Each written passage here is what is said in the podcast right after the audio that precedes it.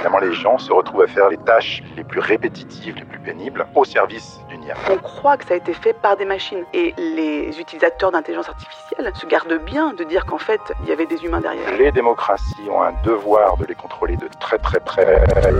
Les algorithmes nous entourent. On les trouve dans nos smartphones, dans nos ordis et même chez nous, à côté du lit. Nous sommes partout. Les plus connus s'appellent Google, Siri, Alexa. Et elles apprennent de nous et de nos données. Pour mieux nous servir, disent ses concepteurs. Comment puis-je vous être utile Bonjour, je m'appelle Eric Naon. Bonjour Eric. Je suis journaliste et directeur adjoint d'IPJ, l'Institut pratique du journalisme de l'Université Paris-Dauphine, PSL. Et je suis l'hôte du podcast Ex Machina. L'ère des algorithmes. préparé par Dauphine Numérique. Dans ce podcast, nous allons aborder tous les mois l'impact des IA et des algorithmes au travers de l'expertise de chercheuses et de chercheurs de l'Université Paris-Dauphine dans des domaines aussi variés que la programmation, les mathématiques, les computer science, mais aussi la sociologie du travail, les sciences de l'environnement, le marketing ou l'économie. Pas besoin d'être spécialiste, Ex Machina s'adresse à vous.